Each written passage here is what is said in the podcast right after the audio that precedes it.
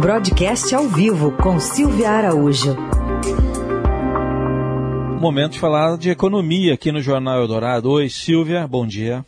Oi, Raíssen, bom dia para você, para Carol, para os ouvintes. É até meio difícil falar bom dia hoje, né, pessoal, com essa manchete do Estadão e de outros jornais também aqui do hum. país, com esse recorde de mortes.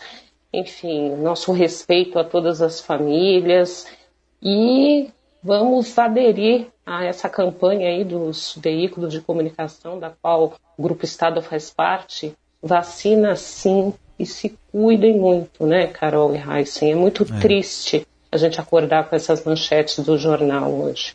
Verdade, 2.349 mortos, né? E fora o, os que estão aí na, na, dificuldade, né, de sem ter até o que comer, esperando a votação lá do auxílio emergencial lá na Câmara. Vai terminar dessa vez, Silvia? Olha, Raíssen, está prometido para hoje, né? Está prometido votar o segundo turno dessa PEC emergencial é, na Câmara dos Deputados. Eles estão tentando ao máximo fazer a votação de forma que ela não tenha que retornar ao Senado, porque se retornar ao Senado, aí a gente tem mais algum uma semana ou duas semanas de atraso nesse auxílio emergencial, que, como o nome já diz, é tão emergencial.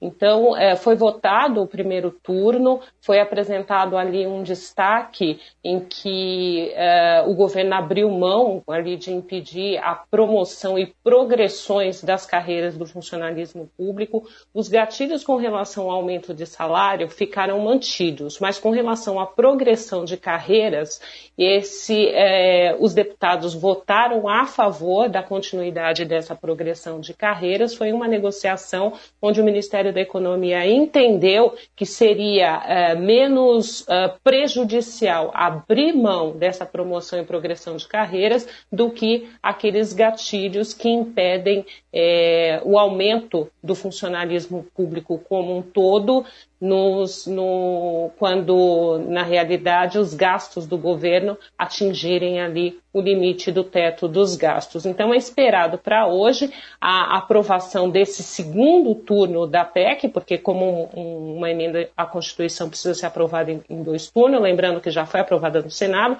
agora na Câmara. Se tudo der certo hoje na Câmara, aí é só é, anunciar, né, convocar uma sessão de Congresso para fazer a, a, cerimônia de promulgação da PEC emergencial. E a partir daí, abre-se o espaço para o governo enviar aquela medida provisória que vai possibilitar o pagamento do auxílio emergencial para quem tanto precisa nesse momento desses recursos.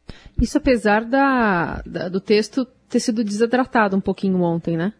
Pois é, nesse segundo turno, Carol, que eles vão tentar votar hoje, vão tentar regredir algumas coisas dessa desidratação para o texto não sofrer grandes modificações. Porque se ele sofre modificações é, com relação ao que está no, no, no, Senado, com o que foi aprovado no Senado, principalmente no mérito da matéria, aí precisa retornar ao Senado. A gente já uhum. sabia que na Câmara dos Deputados ia ser muito mais difícil essa votação. Ali no Senado você tem um colegiado menor, né? São são em torno de 80 deputados, ou 81 senadores, contra os 512 deputados é, que tem na, na parte da Câmara. Então é muito mais difícil você organizar um consenso ali na Câmara, até por conta de todas essas bancadas, né? As bancadas que pressionam ali o, o, os deputados. A bancada do funcionalismo público, por exemplo, é uma das maiores que tem no Congresso Nacional. E por isso eles conseguiram aí, pelo menos,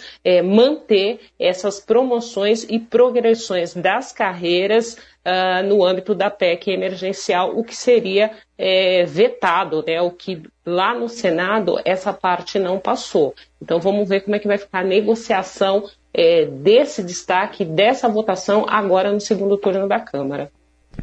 Tá bom então. Tudo pode acontecer. Mas Tudo pode acontecer se tratando de Congresso Nacional, né, Heisen? É, é, tem, tem muitas cabeças ali. É, eu queria que você falasse um pouquinho, tem uma medida que é, parece muito mais técnica, mas que tem a ver com o dia a dia, né, que você vai explicar. O, o Banco Central estendeu lá aquela redução do compulsório, que os bancos são obrigados, né, como diz o nome, a deixar lá no, no Banco Central. O, o, por que isso, Silvia?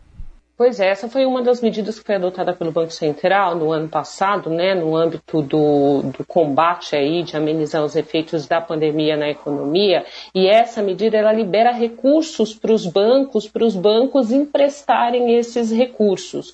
Então, o Banco Central resolveu manter essa alíquota é, de 17% do recolhimento do depósito compulsório.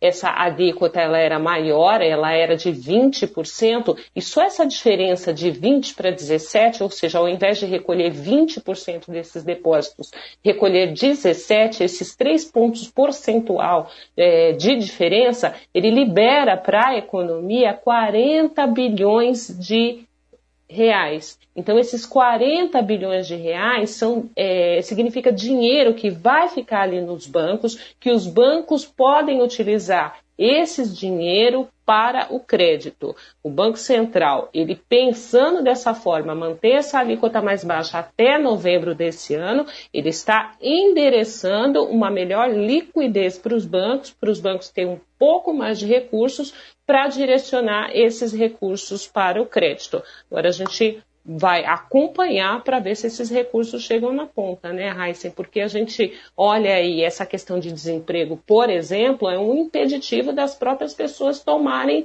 é, recursos junto às instituições financeiras, até é, não sabendo, não tendo uma previsibilidade se vão conseguir honrar com esses empréstimos, né? E o dólar vai chegar até seis reais, Silvia? Olha, cara, o Banco Central está agindo bastante, tem feito intervenções quase diárias é, no mercado de câmbio, está até chamando a atenção esse posicionamento aí do Banco Central com relação é, ao câmbio.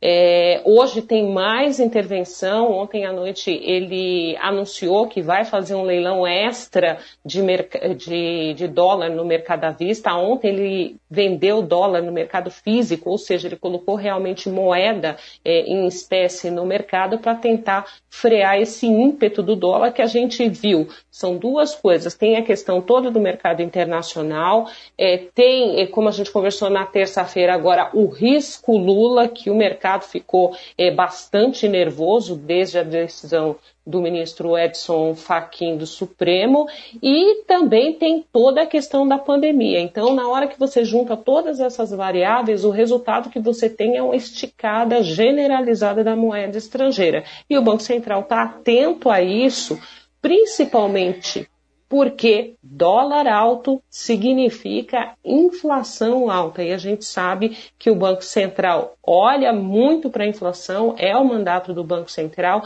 é manter a inflação ali nos eixos. E como é que ele faz isso, Carol Heissen ouvintes? Aumentando ou reduzindo taxa de juros. É, esse raciocínio, então, que você trouxe aqui para a gente vai estar na mesa do Copom semana que vem, terça e quarta, né? Certamente, Raíssen. Daqui a pouquinho a gente tem IPCA, né? Só para a gente terminar aqui, que é o dado de, de inflação que o Banco Central olha, vai ser o IPCA de fevereiro, que vai ser divulgado pelo IBGE daqui a pouquinho às 9 horas da manhã. Ele deve vir um pouco mais salgado do que o IPCA de janeiro e mostrando essa tendência de alta da inflação que todo mundo já está observando aí, principalmente no dia a dia dos supermercados. Muito bem. Acho que tem bastante coisa para a gente ficar observando hoje, né, Silvia? Tem bastante coisa, Carol, mas o principal, vamos observar que as pessoas precisam ficar em casa, usar máscaras quando elas forem sair. E nunca se esqueçam, a vacina, quando disponibilizada para o seu, seu grupo, vá lá, tome a sua vacina, se proteja, proteja o outro e Vamos acreditar que vamos vencer essa pandemia num espaço de tempo aí que o Brasil é, conseguir, né? O nosso time, infelizmente, não é o mesmo de alguns países uh, pelo mundo, mas é o que temos nesse momento. Cuidar da gente, cuidar do outro e tomar as vacinas assim que forem disponibilizadas para o nosso grupo de idade, né, Carol? É isso aí, vacina sim. O nosso grupo, como a gente é bem novinho, vai demorar um pouco mais. Ah, acho é. que o, até o final do ano a gente toma essa vacina, né, Raíssa? Vamos acreditar. A gente, eu e você, né? A Carol acho que espera mais um pouco, né? Pois ela vai ter é. que esperar mais um pouco. Vixe, a vida. Mas ela tá feliz que a vozinha, a nona, na vozinha não, não pode falar a vozinha. É, nona, a nona dela tomou.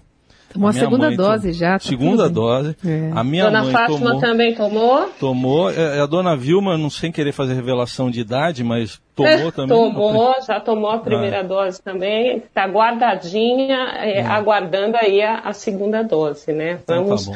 vacinar os nossos, né? É Isso aí. Valeu, Silvia. Obrigado. Até terça. Até ter.